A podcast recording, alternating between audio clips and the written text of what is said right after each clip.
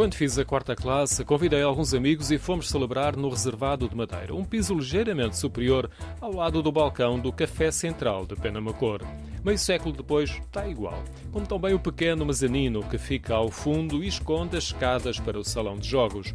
As memórias ganham forma precisa e o testemunho de João Cunha, professor e provedor da Santa Casa Misericórdia de Penamacor, certifica que o tempo não passou por aqui. Sim, algumas partes estão exatamente como o original. O balcão está modificado, mas na essência, aquelas partes mais antigas do reservado estão como estavam. O aparelho TV está mais ou menos no mesmo sítio. Agora é cores. Há meio século atrás era a preto e branco e era um dos poucos aparelhos que existia em toda a vila. Era por onde não se chegava ao mundo, que tinha um dia especial para a criançada. Isso era reservado para os domingos, a partir das três da tarde, quando dava uma série na televisão que era o Bonanza. Havia muito poucas televisões, se calhar três ou quatro nos cafés em Penamacor. A outra janela para o exterior era a que se mantém, com vista para a praça em frente do café. As alterações demográficas verificam-se também através do falar e do modo de vestir de alguns clientes.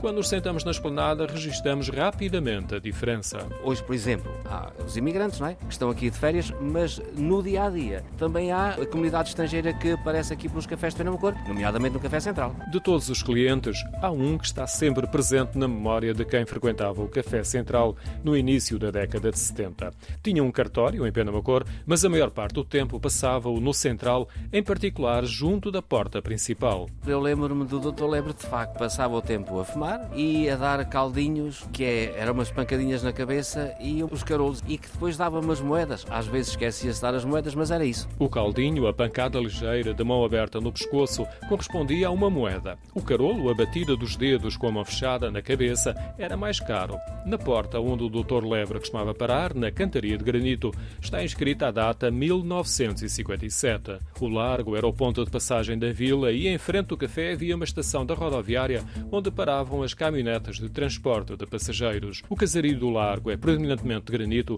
tal como o edifício de dois pisos do Café Central.